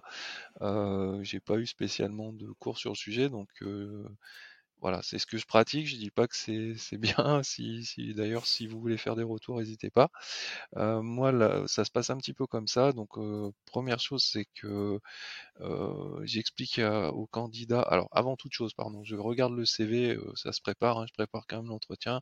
je regarde le CV, ce que le candidat a fait, les points qui, qui attirent mon œil. si le candidat a fait du Rust, ben voilà, ça va m'intéresser, par exemple. je plaisante. Voilà, s'il y a un GitHub, oui, je vais regarder aussi parce que bah, c'est intéressant de voir un peu ce que la personne a fait. Attention, justement, une petite note des fois aux candidats, si vous faites, si vous dites que vous faites de l'open source et qu'il y a deux contributions en cinq ans sur un projet, bof, ça c'est pas, vaut mieux peut-être pas mettre que vous faites de l'open source. Après, ça se discute, mais voilà. Qu'est-ce que puis ben donc après la méthode, donc quand j'ai le, on un entretien. Quand j'ai l'entretien, ben, j'explique au candidat. L'idée c'est de le mettre à l'aise, lui expliquer qu'il n'y aura pas de piège. essayer de passer le meilleur moment possible. Euh, voilà, rendre, mettre à l'aise le candidat, voilà, c'est vraiment l'idée, lui dire qu'il n'y a pas de mauvaise réponse. Euh, voilà, c'est que quand on va discuter de son expérience euh, et, et, que je vais me permettre de lui d'interrompre à certains moments pour lui poser des questions techniques et pour essayer d'évaluer son niveau de connaissance et me faire une idée par rapport à ce qu'il a fait. Donc voilà, explication de comment ça va se passer. Après, ben, souvent présentation de, des recruteurs. Donc on va se présenter si on est plusieurs, ou sinon ben, je vais me présenter et dire un petit peu ce que je fais dans la, société. Euh, puis après, ben, on commence la discussion. à la fin, une fois que les recruteurs sont présentés, c'est le tour du candidat. Et puis ben, on, va, souvent lui après, ça va dépendre de l'expérience du candidat. Donc ça, c'est un truc qui est assez important au niveau des candidats. Je pense qu'il faut quand même faire attention à l'écoute de ce qu'on vous demande, que des fois, ce qu'on va demander, c'est plutôt euh, euh, les dernières expériences. Donc c'est pas forcément la peine de, de rebalayer tout le CV, etc. voilà, si vraiment l'expérience est longue, essayez de focaliser peut-être plus sur, euh, sur les, les, dernières parties. et puis après, après, ben voilà, au cours de la discussion, ben, ce que la personne a fait, si elle a travaillé sur du cloud, voilà, les questions viennent en fonction du CV et, un petit peu aussi ce qui, me passe par la tête à ces moments-là. Et moi, ce que j'essaye de faire, c'est justement jamais de piéger les personnes euh, en leur posant une question euh, euh, sur un sujet qu'ils connaissent pas. Donc, avant toute chose, j'essaye de voir, par exemple, je vais demander euh, si on est sur du Linux, hein, c'est un exemple peut-être un peu bateau, mais je vais demander comment la personne se sent et son niveau en Linux, s'il se sent à l'aise, s'il en fait depuis longtemps, qu'est-ce qu'il pratique. Et, euh, après, ben, si la personne euh, est confiant je vais poser un peu des questions un peu plus techniques et puis je vais voir quelles vont être les réponses. Mais si la réponse n'est pas bonne, je peux donner un exemple. Par exemple, des fois, je demande à quoi sert la commande 6CTL. Euh, ben, souvent la, personne ben, se, peut se tromper parce que des fois les gens pensent à système CTL et ils vont me répondre c'est pour gérer les services et du coup c'est pas le cas, c'est pour gérer plutôt les paramètres kernel et donc voilà ça permet de rebondir sur la discussion, c'est pas bloquant pour moi, voilà. Ça permet de rebondir sur la discussion et voilà voir si la personne sait ce que c'est un paramètre kernel, euh, du coup ça me permet d'évaluer un peu sa, sa connaissance de Linux. Voilà, c'est un, exemple. Et voilà, je fais ça sur un peu certaines, technologies et en fonction d'un petit peu voilà ce que j'ai préparé, en fonction du CV et ce que j'ai envie de creuser. Euh, et de la même manière, euh, souvent, je le fais aussi. Alors ça, c'est parce que souvent on a, des, contextes internationaux et là, l'anglais c'est important. Et euh, donc de la même manière, je vais demander souvent le niveau, enfin si le candidat se sent à l'aise pour parler en anglais. Et si c'est le cas, ben on essaye de basculer en anglais et de, parler d'un sujet technique en anglais. Donc je lui demande souvent une, question, technique et en anglais et voilà d'essayer de, donner la réponse en anglais pour voir si la personne comprend et s'il est capable de, de répondre à peu près voilà avec un anglais à peu près correct. Euh, sachant que je suis pas non plus bilingue, donc euh, voilà, je suis assez assez cool sur le sujet. Euh, et puis on, pareil, on demande pas des gens complètement bilingues non plus. Mais voilà, c'est une histoire de la même manière, de se faire une idée du niveau de la personne en anglais, parce que en tout cas, c'est très important dans, certains, dans certains cas. Une fois qu'on a fait tout ça, en principe, j'ai euh, voilà, j'ai une bonne idée de, si ça va correspondre techniquement ou pas. Euh, bien sûr, j'ai pas mentionné, mais on creuse aussi ben, le travail en équipe, euh, ce qu'on disait juste avant les soft skills. Et on finit, bon, après je demande questions et réponses du candidat s'il a besoin de voilà d'échanger. Et puis et aussi, ben s'il est OK, je peux parfois lui présenter un petit peu. souvent, on essaye de, présenter, ce, j'essaye de présenter ce que je fais dans la société, les missions sur lesquelles je, suis intervenu, la stack technique qu'on a utilisée, quels étaient les objectifs, voilà, pour lui donner une idée de ce à quoi il peut être confronté dans les futures missions s'il rejoint, rejoint la société ou pas. voilà, et puis ben, une fois que tout ça est passé, voilà, j'oublie jamais de remercier les candidats parce que ben c'est voilà, ils ont aussi passé du temps et pris du temps pour pour cet échange-là et expliquer ben peut-être les prochaines étapes, même si parfois pour moi elles sont un peu floues parce que c'est repris ensuite par les RH, etc. Et et voilà, un petit peu un petit peu le process très rapidement décrit de un petit peu comment ça se passe, ce que j'essaye de faire. Justement, tu parles de remercier les candidats et pour l'instant, euh, ce que je fais, moi, j'essaie de répondre à tout le monde, euh, y compris les gens que je reçois pas en entretien. Euh, et je réponds personnellement en essayant d'apporter une touche personnelle sur leur candidature pour leur dire ce qui m'a plu, ce qui m'a pas plu dans leur candidature et pourquoi je suis allé, je, je, les ai pris en entretien ou pas. Parce que recevoir quelqu'un en entretien, c'est aussi le faire progresser. En tout cas, c'est comme ça que je, je l'imagine. Euh, l'amélioration continue, tout ça, je ne vais pas vous le faire. Hein. Vous êtes sur une chaîne DevOps. Hein. Mais euh, ça prend un temps fou de faire ça. Et, euh, et quand on a une petite vingt ou, ou, une petite trentaine de candidats, ça devient vite très très long et très chronophage. Comment vous faites pour gérer ça? Est-ce que vous le faites ou pas? Bah, moi, je peux répondre, c'est que malheureusement, je pense, moi souvent, j'ai assez peu la suite de comment ça se passe. Donc je fais un peu le, filtre au niveau technique. Ensuite, il y a les RH et euh, je pense que quand même les RH, euh, quand il y a une réponse négative, expliquent pourquoi. Euh, mais ça reste, je pense, assez des grandes lignes. malheureusement, oui, j'ai jamais été, on m'a jamais réellement demandé d'expliquer euh, dans un cas négatif ou voilà je, je non j'avoue que malheureusement je pense que ce que tu fais est très très bien et je pense que c'est vraiment très très bien de le faire. Mais je plaide coupable euh, je, déjà je pense que c'est fait par la partie RH mais c'est en tout cas pas autant personnalisé que ce que tu peux faire j'imagine moi, je pense que c'est effectivement euh, hyper important de, à partir du moment où, surtout quand tu as vu les gens en entretien, euh, surtout après un entretien technique, il faut, faut, il faut, faut une, enfin, faut une réponse, euh, faut, faut donner un, feedback, etc. il y a pas, pour moi, il n'y a pas de débat.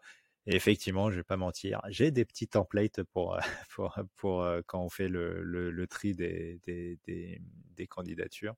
Et, par contre, toutes les candidatures, elles ont une réponse, quoi. C'est, pas toujours très personnalisé, je vais pas mentir, mais, mais toutes les candidatures ont une réponse. Ah oui, je, veux juste quand même préciser, nous, nous, de notre côté, il y a forcément une réponse. Par contre, après, est-ce qu'il y, est qu'il y, a des feedbacks? En principe, il y en a un peu, je pense, pour dire ce qui a pêché ou pas. mais voilà, ça reste limité à ce niveau-là. Mais par contre, oui, il y a une réponse.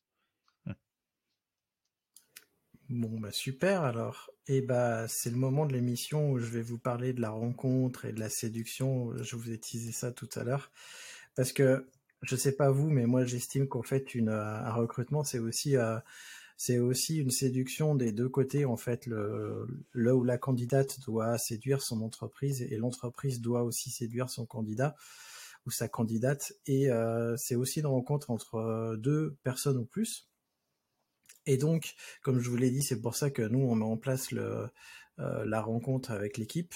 Mais euh, nous, ce qui nous intéresse, c'est de d'expliquer un peu le, mindset, donc l'état d'esprit de la boîte, de la société, euh, quelle est notre raison d'être, en l'occurrence à nous, chez l'Hydra ou, ou, dans la future société qu'on va créer, pour que justement les personnes voient où est-ce qu'elles mettent les pieds, est-ce que et nous on leur pose des questions pour voir si finalement elles ont le même état d'esprit. Euh, vous, c'est quoi vos petits tips justement pour, euh, pour, pour, comment dire, pour voir quel est l'état d'esprit de la personne que vous rencontrez ou pour séduire la personne pour qu'elle pour qu'elle vienne travailler avec vous? Le, terme séduction, il est un peu, euh, un peu, il faut faire attention, je pense, parce que ça peut vite se transformer en, en, en camouflant certains euh, trucs pas forcément ouf. Euh, euh, bah, je pense par exemple à des boîtes qui qui, qui vont te parler de leur nouveau projet et ça va être super, mais qui oublient de te dire que 70% de ton run, ça va être sur un legacy de l'enfer et, etc. Quoi. Et, et, et, je dis ça là sur la partie technique, mais ça peut être la même chose sur la partie de, enfin plus humaine, on va dire, dans la boîte ou je sais pas sur sur les, événements de boîte ou, quoi que ce soit. Donc moi, le, ce que pour séduire, j'essaye d'être le plus transparent et, d'être le plus le, le, plus le plus franc sur ce qui fait notre quotidien, nos projets et de vraiment ne, ne, ne, pas euh, je je veux pas euh, je, veux pas survendre un, un sujet. Euh, je veux que la personne sente que ce qu'on dit c'est vrai et que et que du coup elle, puisse se projeter de façon sereine sur sur un truc euh, qui a été décrit avec la plus grande franchise. Et pour moi c'est ça qui est qui est qui est qui est, important. Après j'essaye de le faire de façon euh, de, montrer que ça, reste cool, etc. Euh, que, mais euh, euh, et, je pense que c'est comme ça en fait qu'on essaye de séduire les gens en montrant que ce qu'on ce qu'on raconte est vrai et qu'il n'y a, qu a, pas de bullshit entre guillemets pour reprendre le, le slogan de Gandhi là et euh, bullshit mais que mais que mais mais que qu'on le fait dans un environnement sain et et voilà, je, je, vais pas plus dans la dans la séduction que ça euh, par rapport à ce que tu as évoqué, Christophe. Mais je pense que euh, la transparence est une euh, valeur qui est très importante. Moi, je partage la transparence moi, en fait, c'est un peu ce que j'ai. Je me sens pas, par exemple, de faire les valeurs de la boîte, tout ça. voilà, c'est pas, pas trop mon trip là, ça. Enfin, je me sens pas de, de, faire ça. Donc moi, c'est euh, c'est ce que j'ai essayé d'expliquer juste avant. C'est cette partie-là, j'essaye de la courir dans essayer d'expliquer ce que j'ai fait comme mission euh, et ce que ce que j'ai pu en retirer. que voilà, c'est c'est comme ça en étant en étant juste sur voilà. En expliquant qu'on a des clients qui ont une différence de maturité. Euh, certains sont très avancés, utilisent des technologies très récentes, d'autres c'est moins le cas. Et euh, voilà, et à travers un peu les expériences que j'ai, ouais aussi j'essaye de montrer que bah, l'intérêt qu'il peut avoir, mais je pense pas survendre le truc en disant euh, euh, que la stack va être la plus magnifique, euh, la plus à jour du monde. Voilà, j'essaye d'être aussi assez factuel et, et pas vendre du rêve, trop de rêve non plus. J'ai l'impression en vous écoutant que quand je dis le terme séduction de, de de personnes recrutées, c'est survendre, euh, c'est cacher les choses sous le tapis. Mais non, non, c'est pas ça. C'est pour moi, c'est vraiment l'objet de la rencontre. C'est est-ce qu'on va rencontrer une personne qui va nous correspondre et est-ce qu'on va bien s'entendre? Euh, oui, oui, non, non, non, c'était pas ça. ce qui m'a fait partir un peu dans ce, c'est ce qu'Erwan a dit. Donc, euh, je pense voilà, on, essaye de rendre le truc comme Erwan assez, je pense, transparent. Et puis, ben, l'idée de séduire, bah, c'est enfin, ce qui, essayer de donner un peu envie au candidat, c'est à travers lui expliquer un peu bah, ce qu'on, les missions qu'on a et, et l'intérêt qu'elles peuvent susciter. Voilà, à, travers ce que et le, plus simple pour, enfin voilà, ce qui marche le mieux. Enfin pour moi, ce que je suis le plus à même d'expliquer, c'est c'est ce que ce que je vis, les missions que je fais, etc. Et je préfère essayer de parler, d'expliquer ça et dire au, candidat que ça peut se transposer plus ou moins dans, les futures missions qu'il va avoir. Moi, je, rajouterais juste un petit truc, c'est quand je dis transparence, c'est aussi même dans les dans les attitudes, la façon dont on fait passer les entretiens, c'est la façon, enfin, on a exactement la même euh, posture euh, dans la boîte tous les jours, tu vois. Et, euh, et, pour moi, si déjà pendant l'entretien, je sais pas, hein, enfin en tout cas, on m'a jamais fait de retour là-dessus, mais quelqu'un me dit ah franchement c'est chaud, je ça ça me plaît pas, bah en fait si si ça te plaît pas là, c'est sûr qu'a priori ça va pas te plaire après, donc pour moi c'est un moyen aussi d'évaluer le truc quoi. Oui, parce pour le candidat et pour nous. En effet, être, être franc et transparent, ça permet justement de ne pas cacher les choses et de voir si, euh, si c'est bien ça que la personne attend. Euh, du coup, on, avait quelques suggestions euh, de nos autres podcasteurs qui nous disaient que on pouvait aussi parler en entretien des heures réellement travaillées. Est-ce qu'on surtravaille ou pas? Est-ce que est-ce qu'il y a des RTT, etc. Est-ce qu'on a du temps pour faire de la R&D ou est-ce que euh, quand la prod elle est en feu, euh, on fait que ça et, euh, genre de choses? Est-ce qu'on a le temps pour traiter des sujets de fond? Grosso modo, est-ce qu'on a le temps pour, pour se poser et réfléchir? Ou est-ce qu'on doit tout faire dans l'urgence Ça peut être une, une, manière de séduire ou pas les gens. Quelle est la maturité de la boîte sur les sujets de fond? Typiquement, je sais que les gens qui passent chez nous, même si on a une toute petite structure, euh, ils nous disent tous euh, qu'on est un petit peu à la pointe euh, de certaines choses, donc ça, ça plaît aux gens. ce qui plaît pas aux gens, c'est la manière dont on paye, parce que forcément, on n'a pas les moyens. Mais du coup, c'est contrebalancé par l'expérience qu'ils peuvent acquérir chez nous. Donc du coup, ça, la maturité, des sujets DevOps, SRE, la communication au sein de l'entreprise, les post-mortem, est-ce qu'il y a de la supervision dans votre société? Comment est-ce qu'elle est mise en place et quoi la stack technique de la supervision? Ça, on en a parlé aussi. Et comment se prend les décisions euh, finalement dans votre société? Euh, Est-ce que c'est collégial ou pas? Est-ce que c'est pyramidal? Enfin, toutes ces questions-là, ça peut être euh, quelque chose qui peut séduire ou pas votre candidat ou votre candidate. Et enfin, et non des moindres, est-ce qu'il y a une progression possible dans votre entreprise et comment euh, comment c'est possible, dans quelle mesure, etc. Est-ce qu'il y a des notions de junior, senior, etc. Je ne sais pas si vous avez d'autres petites choses à dire là-dessus. Euh, et sinon, on passe au point suivant. Mmh, non, non, je rajouterais juste que euh, je reviens encore sur le côté transparent là-dessus. Je pense qu'il faut bien expliquer les, méthodes, les, les rituels, l'organisation. Euh, tout ça, c'est des éléments où, en fait, euh, plus on, est, euh, on est transparent dessus et moins il y aura de doute pour le candidat de, se projeter. Donc effectivement, les, la, courbe de progression, par exemple en termes de poste, c'est quelque chose qui, qui pour beaucoup est important et c'est normal. Et ben du coup, si on sait que euh, ça, je sais pas, ça va être compliqué euh, de, par exemple, de passer sur des postes de management. Euh, bah, en fait, faut, enfin, je pense qu'il faut essayer de, de, le dire et, expliquer euh, quel, vers quoi les, les, personnes peuvent tendre euh, ou, ou, ou, comment se, éventuellement même changer de, de poste vers, vers d'autres métiers, et, etc. Enfin, dans, avec de la, de, de la progression en interne, mais sur d'autres sujets. Et, euh, et, pour moi, tout ça, euh, c'est ouais. Enfin, je, je, mettais ça de façon un petit peu euh, grossière dans, transparence, mais moi, c'est vraiment les trucs sur lesquels je, dis un peu tout, tout j'explique un petit peu tout, notre mode de fonctionnement, les rituels, les machins, les tout, l'organisation dans la boîte, le business aussi, etc. Et, et après, je me dis, bah, la personne, elle a les cartes en, main, elle, elle aura pas de surprise là-dessus. du coup, si ça lui correspond, normalement, elle continue. René, un avis?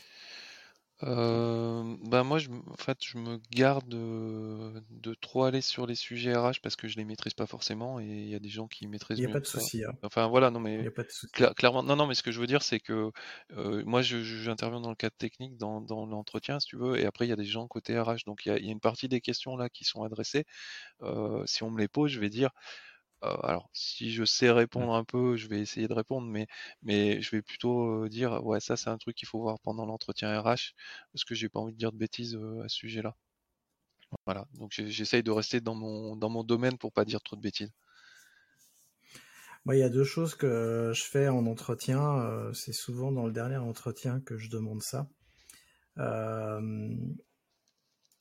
la première, c'est qu'est-ce qui euh, vous ferait venir chez nous? Euh, en, gros, ça me permet de voir quel est le désir de la personne, euh, qu'est-ce qu'elle souhaite trouver dans une entreprise, parce que si elle veut pas venir chez nous, je saurais probablement pourquoi. Et si la chose est intéressante, je la remonte à Thomas et puis et puis on en discute. Et la deuxième chose, c'est comme les gens qui nous rejoignent. Alors là, je pose plus la question aux alternants et aux personnes qu'on recrute à long terme c'est qu'est-ce que ça vous ferait de posséder la société dans laquelle vous travaillez? Parce que comme on est des coopératives, euh, bah, du coup, on, possède la société. donc là, ça les fait réfléchir. Euh, cette question-là, je la pose pour le coup, celle-là, au premier entretien, ça les fait cheminer euh, un petit peu. parce que c'est une question qu'on voit pas souvent et ça prouve aussi notre ouverture en, en tant qu'employeur, associé, futur associé, etc. Et il y a une dernière chose, ouais, il y a une dernière chose que je voulais dire, c'est pas dans le cadre des recrutements, mais quand on a des personnes qui veulent nous rejoindre chez l'Hydra, d'ailleurs si vous êtes euh, freelance et que vous voulez nous rejoindre chez l'Hydra, la porte est ouverte. Nous, on a une charte de, de fonctionnement, comme une comme des statuts de société euh, qui, nous, qui, qui régit nos relations entre nous en tant qu'associés. Et du coup, si les personnes sont intéressées pour nous rejoindre, on leur envoie la charte directement. On leur dit, bah, tenez, lisez, euh, est-ce que ça vous plaît euh, Posez-nous des questions. Est-ce que vous avez des suggestions à nous faire Allez-y. En sachant que cette charte, elle, peut être revue euh, toutes les années entre les membres du collectif. Voilà ce que j'avais à dire sur la rencontre entre le recruteur ou la recruteuse et le candidat ou la candidate. Et on va arriver vers la fin de cette émission. Euh, avec un dernier point. Euh, est-ce que c'est facile de recruter? Euh, en sachant qu'on recrute des profils tech quand même, il faut avoir ça à l'idée, et quelles sont les erreurs à ne pas faire? Pêle-mêle, on va pouvoir jeter tout plein de choses. Et René, je te laisse la parole euh, en premier. Ouais, alors moi je voulais juste aborder un point, c'est que euh, effectivement pour le candidat c'est rarement facile de, passer des entretiens, mais euh, enfin je vais parler pour moi là pour le coup. moi je me sens pas spécialement non plus à l'aise dans l'exercice de faire le, recrutement. c'est voilà, moi je trouve que c'est non c'est pas non plus si enfin c'est pas si facile que ça de se dire ah bah, je vais peut-être faire une à un moment faut faire un choix et, et, il faut essayer d'être le plus objectif possible et bon y a, y a, c'est compliqué quoi. Il y, a, des moments où voilà moi je, ça me tiraille un peu des fois de me dire bah, peut-être que je suis passé à travers voilà j'ai loupé un bon candidat ou, ou voilà je trouve que c'est pas un exercice facile euh, en tout cas et et, voilà, c'est ce que je voulais, c'est ce que je voulais dire. Et, aux, candidats, j'ai envie de leur dire, ben, pensez que parfois le recruteur, n'est pas non plus si à l'aise que ça dans cet exercice-là.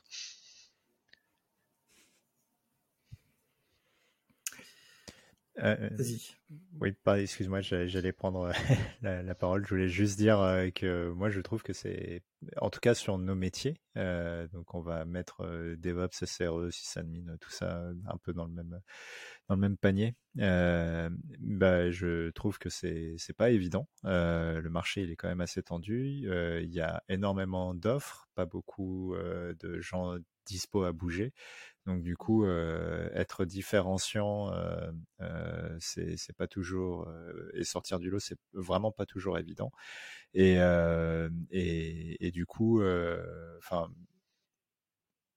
en tout cas, moi aujourd'hui, je, je, trouve que c'est c'est pour, pour nous c'est c'est pas évident de, de, de, trouver de trouver les bonnes personnes. Et, et, et en fait tant mieux pour les candidats hein, s'ils ont plus de choix etc c'est moi ça me prend juste plus de temps en tant que membre qui participe à, à, ces tâches là mais mais donc non non c'est c'est on, en tout cas aujourd'hui on sent que le marché est vraiment est vraiment tendu là-dessus quoi je suis euh, profondément d'accord et, encore plus dans nos métiers euh, de l'Ops euh, où on forme des devs à tout va, j'ai l'impression, mais que les Ops sont un peu oubliés. J'ai l'impression qu'on a un peu le parent pauvre. Enfin, c'est une impression que j'ai depuis plein, de temps, qu'il y a plein de filières de développement, mais assez peu de filières d'Ops. Alors je sais que c'est un métier exigeant, mais bon, c'est pas une raison. Je pense qu'il doit y avoir plein de filières. Et euh, moi, j'ai un conseil à donner, c'est euh, attention, hum, si les entretiens se sont bien passés ou si on a déjà eu une expérience avec un candidat ou une candidate qui s'est bien passé en termes humains, de pas se euh, laisser aller à ne pas juger aussi techniquement la personne parce qu'on va recruter quelqu'un de technique et euh, ça peut arriver de prendre quelqu'un qui soit pas à l'aise techniquement et on le sait pertinemment et, euh, de se dire que peut-être elle va y arriver, mais finalement elle n'y arrive pas. Donc il faut faire attention à ça. Il faut euh, bien s'écouter et, et parfois faire confiance à son intuition ou alors mettre en place un test technique pour voir si la personne techniquement elle est, elle est à l'aise, surtout si on l'a eu précédemment et qu'on s'est aperçu précédemment qu'elle n'était pas à l'aise techniquement. Et du coup, la question que j'ai envie de vous poser, c'est si on trouve pas quelqu'un après tout ça, si on n'arrive pas à recruter quelqu'un, est-ce qu'on fait appel à des freelances ou des consultants indépendants?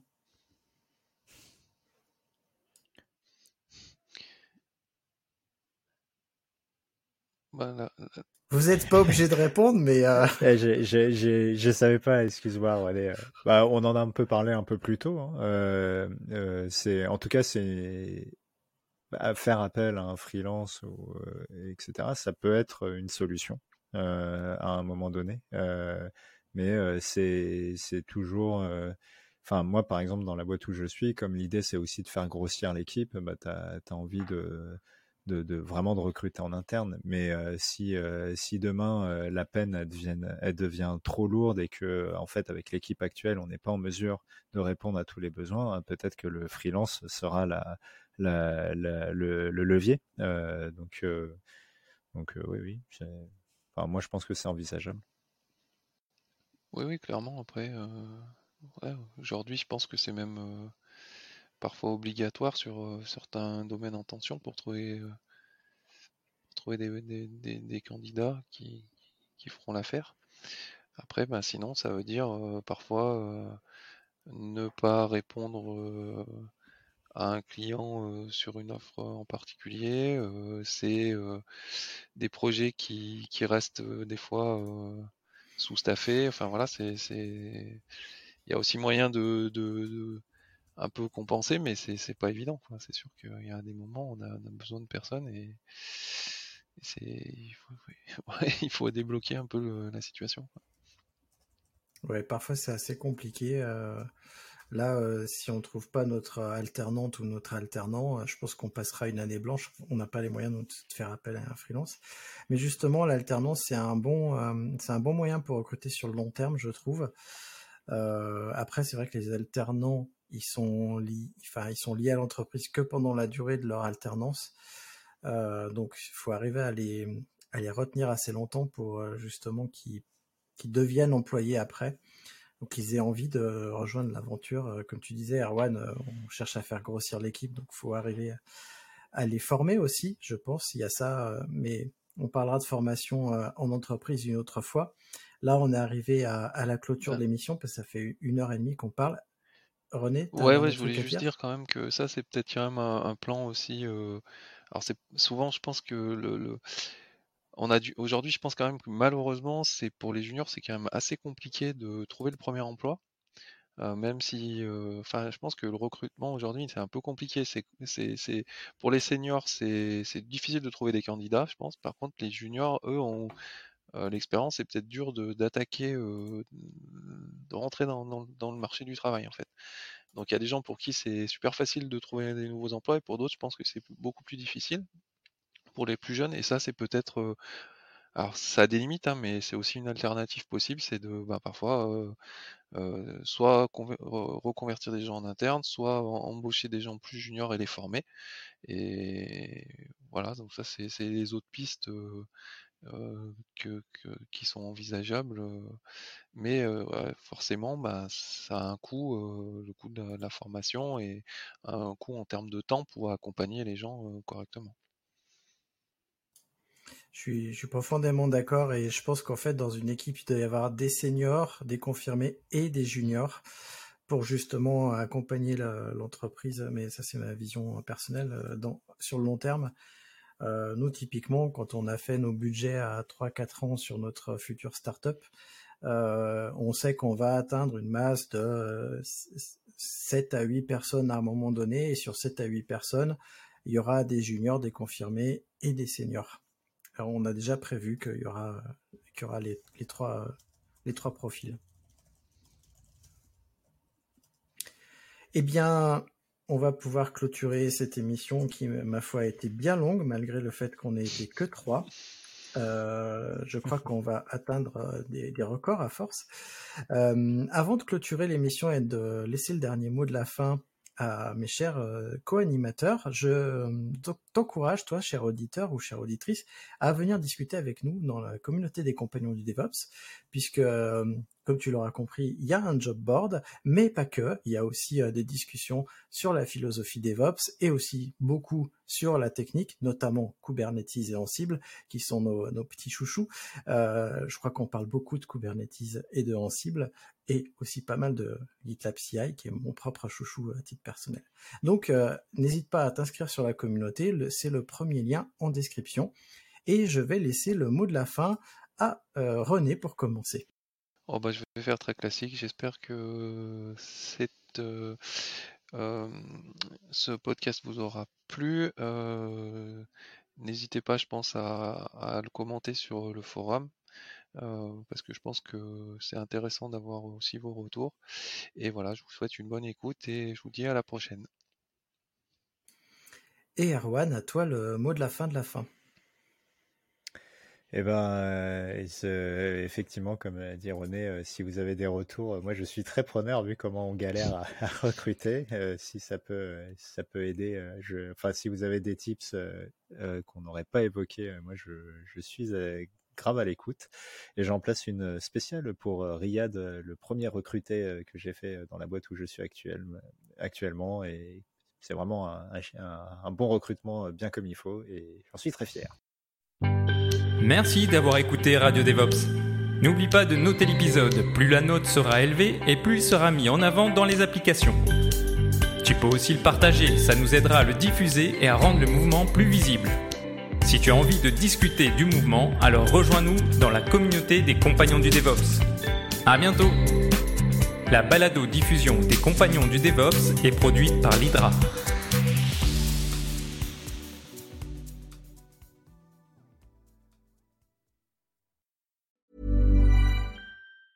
Hi, I'm Daniel, founder of Pretty Litter. Did you know cats tend to hide symptoms of sickness and pain? I learned this the hard way after losing my cat, Gingy. So I created Pretty Litter, a health monitoring litter that helps detect early signs of illness by changing colors, saving you money and potentially your cat's life. Pretty Litter is veterinarian developed, and it's the easiest way to keep tabs on your fur baby's health right at home. Go to prettylitter.com and use code ACAST for 20% off your first order and a free cat toy. Terms and conditions apply. See site for details.